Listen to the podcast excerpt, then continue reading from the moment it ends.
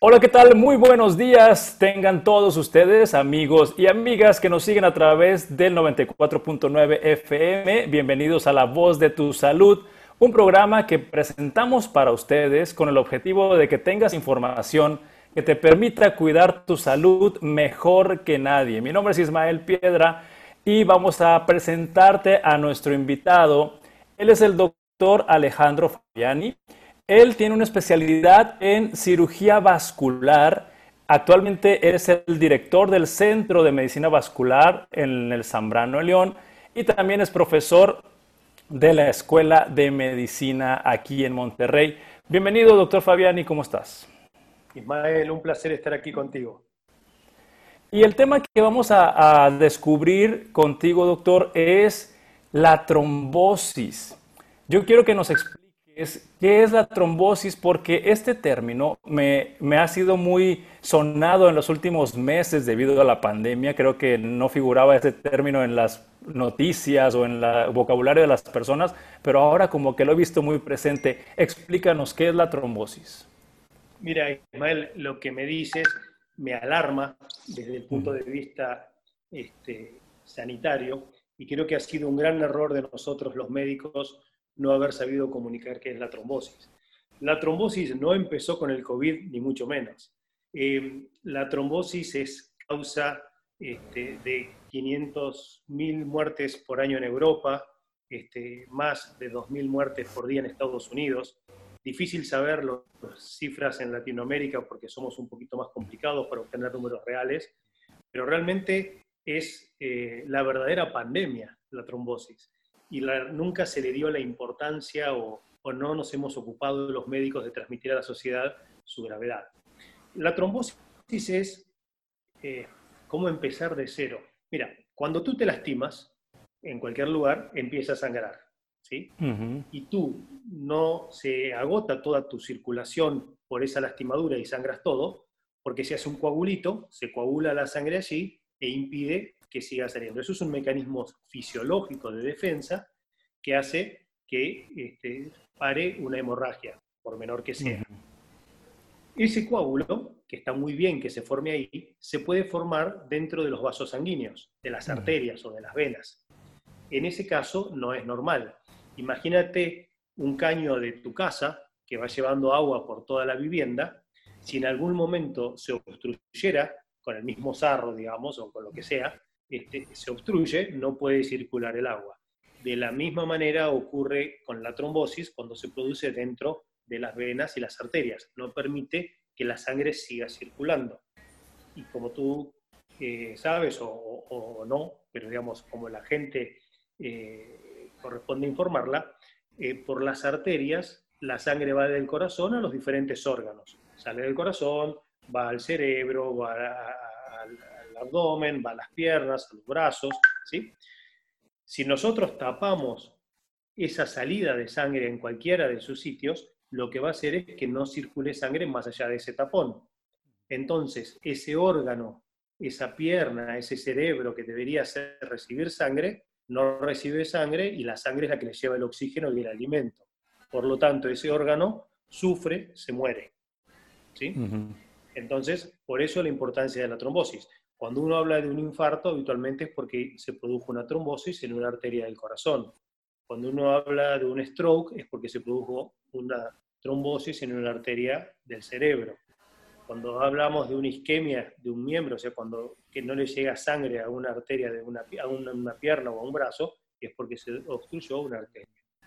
Eso en el caso de las arterias. Si se produce en las venas ese tapón de sangre, ese coágulo, eh, lo que no permite es que la sangre vuelva nuevamente al corazón.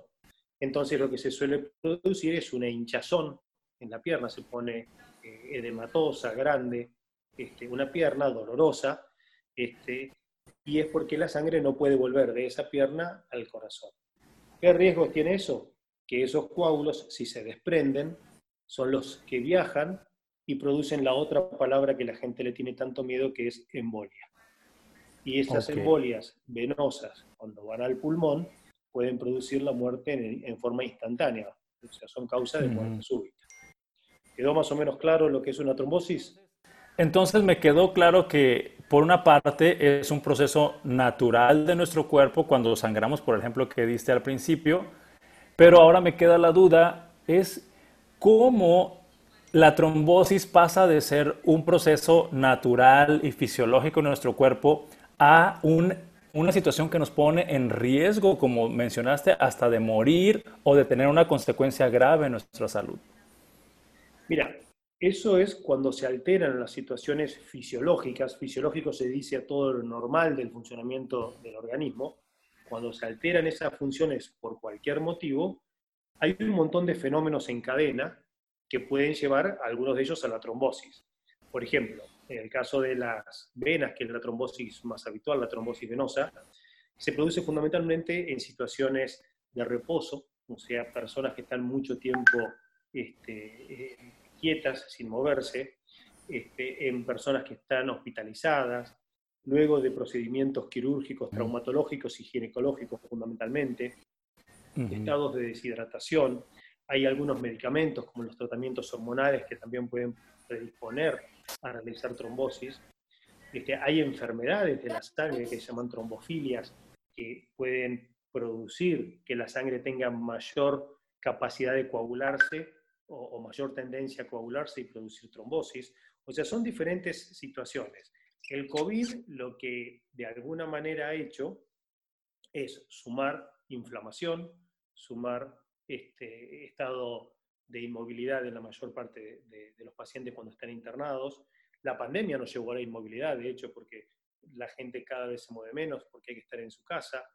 Entonces, todo esto asociado aparentemente a un fenómeno protrombótico propio de la virosis, ha llevado a que esté más eh, sobre el tapete esta enfermedad, pero que siempre existió y siempre fue realmente importante.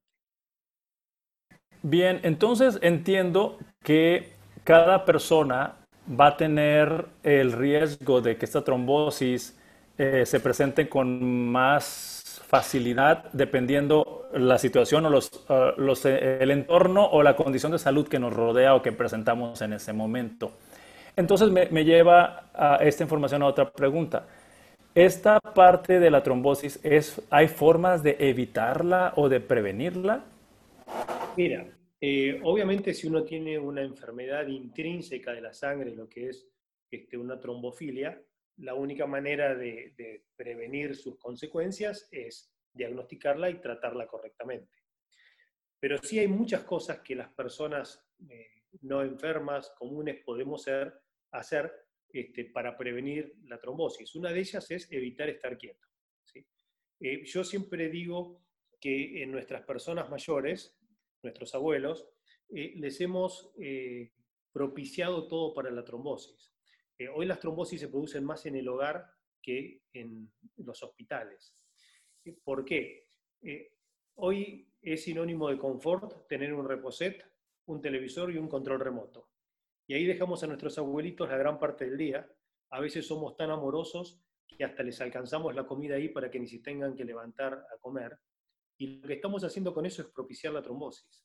Si, seguramente tú eres mucho más joven que yo, pero yo recuerdo que los abuelitos de mi época, cuando yo era más joven, no se sentaban en un reposet, estaban sentados en la puerta de la casa en una mecedora y con ese movimiento continuamente impulsando contra el piso, de alguna manera estaban preveniendo una trombosis. Hoy estamos haciendo todo al revés. Entonces, evitar el sobrepeso, caminar, caminar es fundamental porque es lo que más activa la circulación.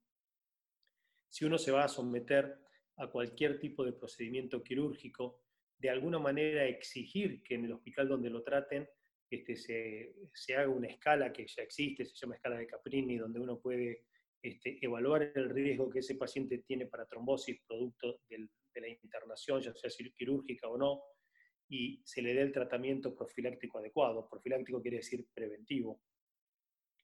Em, ¿Qué más podemos hacer? Estar bien hidratados. Eh, eso también, digamos, eh, ayuda a, que la sangre esté más líquida y haya menos riesgo de trombosis. Este, yo creo que con esas medidas generales uno debería estar bien.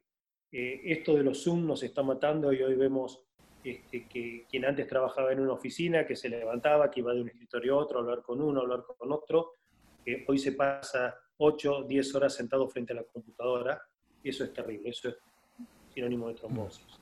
Los videojuegos, eh, los niños que se pasan 10 horas sin moverse jugando videojuegos, hay casos de trombosis e incluso de muerte por embolia de pulmón reportados por eso. Eh, hacerse, echarse una temporada completa de Netflix. Digamos, todo lo que estamos haciendo en esta época es malo. Bien. Sí, me queda muy claro. Entonces, y, vienen más cosas que, como usted dijo, son de la modernidad. Eh, pues preferimos eh, utilizar un ascensor para subir un piso. Eh, queremos estacionar nuestro automóvil cerca de donde trabajamos para no caminar mucho. esas cosas que, se agregan a, los factores de riesgo de trombosis, de no movernos. Entonces, eso sería el riesgo que tenemos todos por inmovilidad. Sin embargo, ¿cómo seleccionar a quién sí tenemos que cuidar más de quién no? Porque me imagino que los niños este, tienen menos riesgo que los adultos mayores, ¿no? Pero aquí, ¿qué criterios usaremos eh, para definir quién requiere prestarle más atención? Mira, este, las personas obesas son eh, especialmente predispuestas a las trombosis. Las personas obviamente sedentarias, como hablábamos recién, son quienes más riesgo de trombosis tienen. Eh, deshidratarse. El embarazo también es un factor de, que puede predisponer a las trombosis, entonces estar muy, muy este, atentos a eso. Eso con respecto a los factores fisiológicos. Hay factores de patología cardiovascular, como decíamos, las trombofilias, las personas que tienen varices muy severas, las que ya han tenido trombosis este, previamente, son personas más predispuestas. Como decíamos, todo lo que sea hospitalización, cirugías con anestesia general y un tiempo mayor de media hora, estar en cuidados intensivos, todo eso también. Hay otras patologías como el cáncer, eh, otros síndromes que se llaman anticuerpos antifosfolipidos, que uh hay enfermedades autoinmunes, eh, enfermedad inflamatoria intestinal, digamos, hay, hay muchas otras este, posibilidades. También hay medicamentos, la terapia de reemplazo hormonal, eh, que no solo son anticonceptivos en mujeres jóvenes, sino también en mujeres menopáusicas, que se les da este tratamiento hormonal para paliar un poquito los síntomas, o incluso en los hombres que están muy de moda, este, hombres de mediana edad que empiezan a tomar testosterona porque ven que pierden masa muscular. Ajá. Eh, todo eso realmente son factores que pueden predisponer. Y dentro de la inmovilidad también tener en cuenta que los eh, vuelos en avión, que, tanto se habló en una época, no sé si tú te acuerdas del síndrome de la clase económica, este, que que hacían vuelos transatlánticos este, y después cuando llegaban presentaban un cuadro de trombosis o de embolia de no es solamente privativo de los aviones. Viajar en carro, como uno a veces hace que viaja seis horas sin bajarse del carro, este, puede ser igualmente dañino. Bien, entonces, eh, definitivamente hay muchas situaciones, las que estamos descubriendo ahorita, que nos pueden poner en riesgo de presentar una trombosis. Y la siguiente pregunta que se me ocurre hacerte, doctor Alejandro, es, eh, ¿esta enfermedad avisa, da señales? Eh, porque eh, me imagino otras enfermedades, pues dicen me duele, no puedo caminar, o, algo que me, que me, advierte el cuerpo que algo está pasando, pero en este caso hay una señal que podamos identificar. Mira, hay muchos síntomas. Eh, lo, fundamental, eh, justamente los otros días hacíamos un Facebook Live este, por el Día Mundial de la Trombosis y mm, hablábamos que cuando a una persona le duele el pecho, sale corriendo al hospital, sin dudarlo. ¿sí?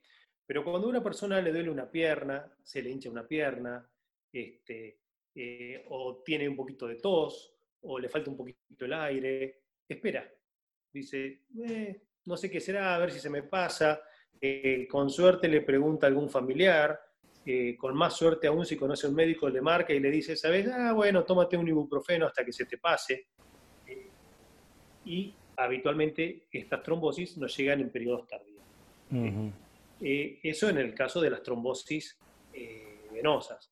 Las trombosis eh, arteriales habitualmente están más relacionadas a problemas cardiovasculares, como las arritmias, hay una arritmia especialmente que se llama fibrilación auricular, que es muy frecuente en la población, este, que hace que se formen coágulos adentro del corazón, de una de las cavidades, y cuando se desprenden, esas, en vez de ir al pulmón, como las que van sistema venoso, las arteriales son las que pueden ir al cerebro, a los miembros inferiores, al intestino, y van a causar síntomas en relación a eso.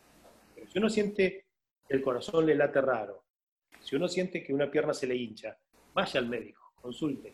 Es mucho más riesgoso o hay muchas más chances de muerte este, eh, por cualquiera de estos síntomas que el riesgo que uno tiene cuando va a un hospital de contagiarse COVID.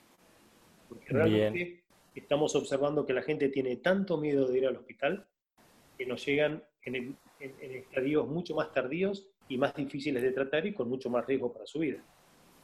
Bien, pues estamos hablando con el doctor Alejandro Fabiani, él es cirujano vascular y estamos compartiendo el, tema de trombosis.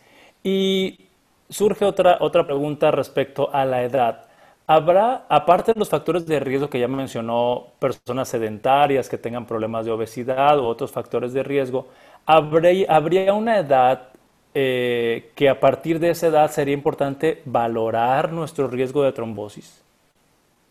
La realidad es que no. Las personas mayores de 60 años tienen mayor riesgo.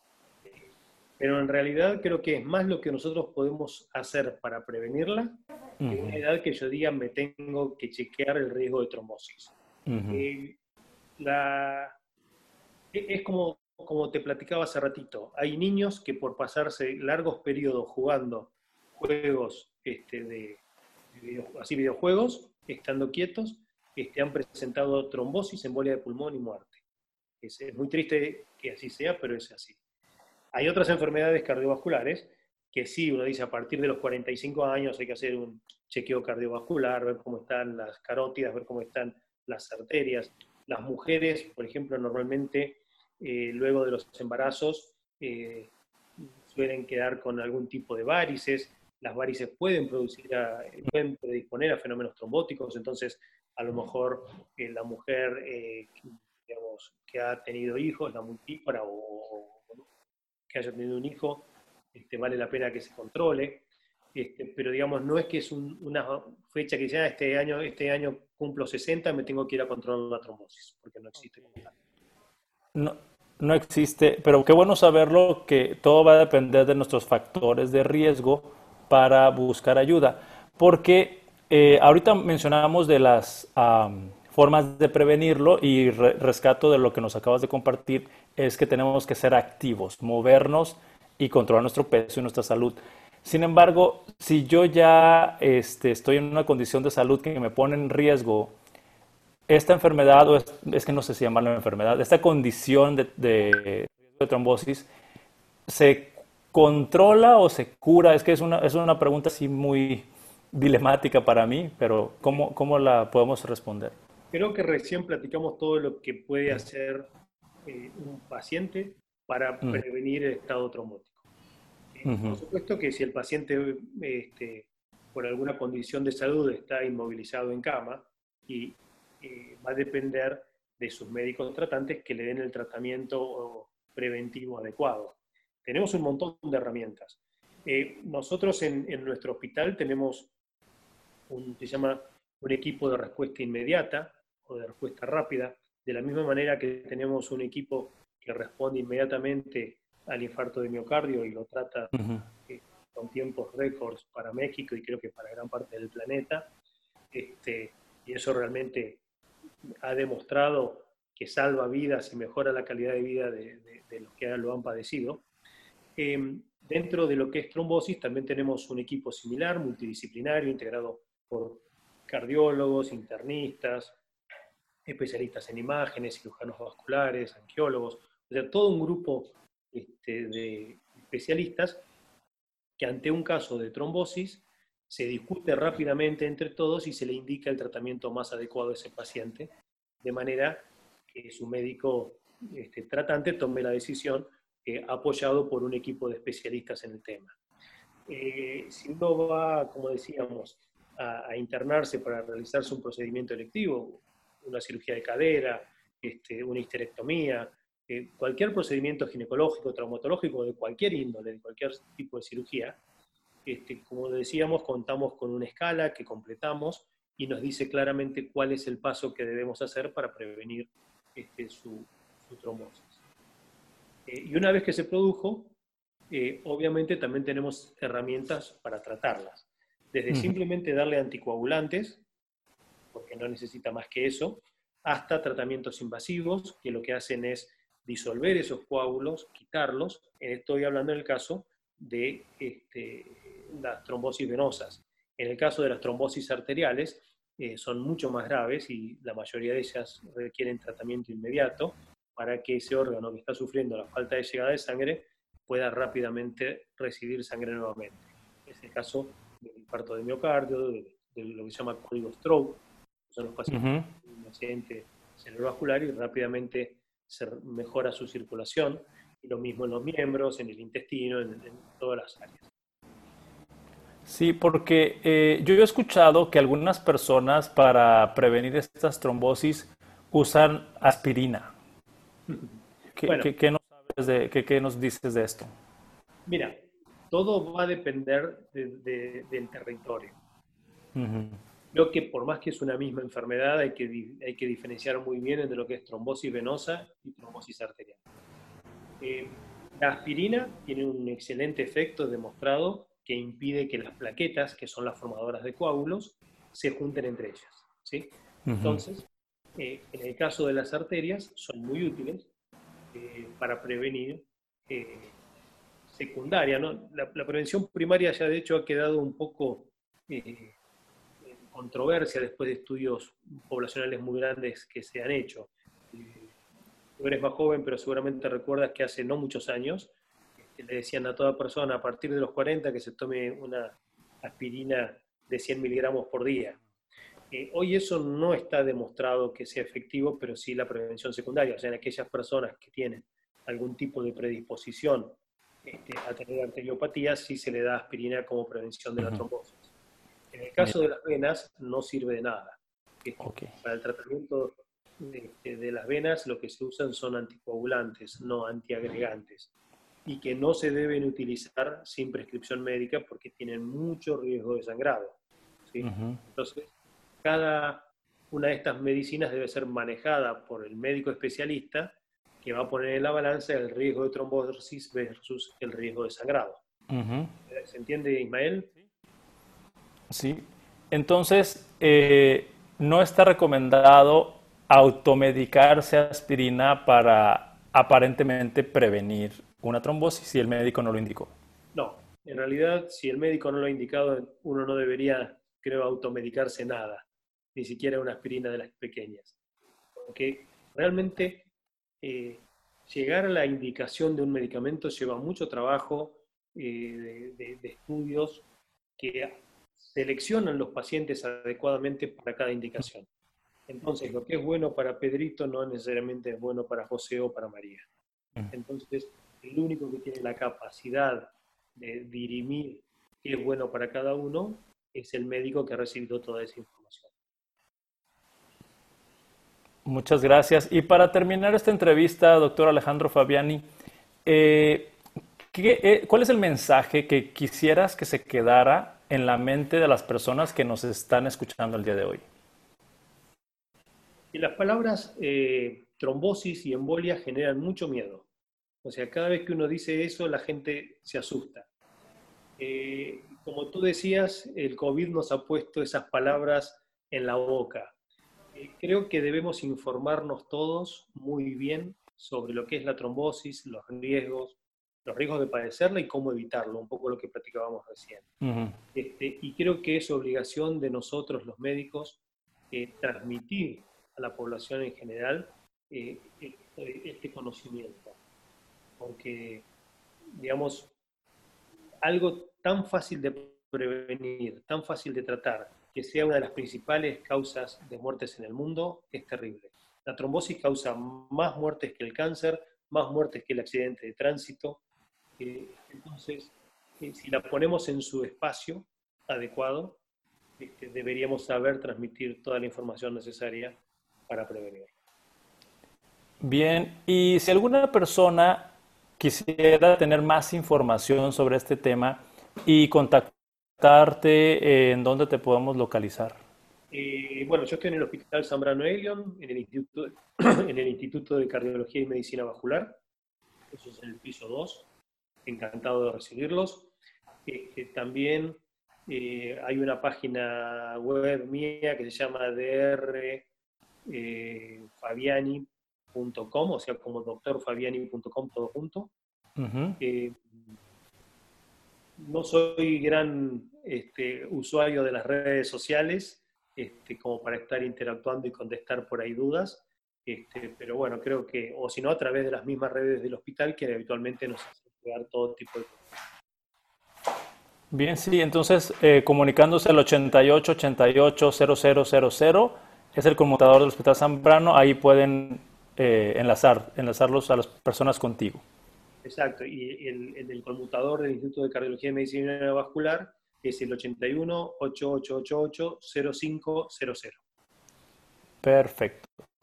Pues yo te agradezco mucho, doctor Alejandro Fabiani, este tiempo que nos acabas de regalar para compartir información con nuestras nuestra audiencia, que pues el objetivo, como lo mencioné al principio del programa, es que las personas tengan suficiente información para que cuiden su salud mejor que nadie. ¿Algo más que quieras agregar? No, nada más, ha sido un placer, Ismael, y ojalá sirva esto para que la gente entre en movimiento y no se quede quieta y no se nos trombosen. Perfecto, yo también ya me llevo esa tarea para implementarla conmigo.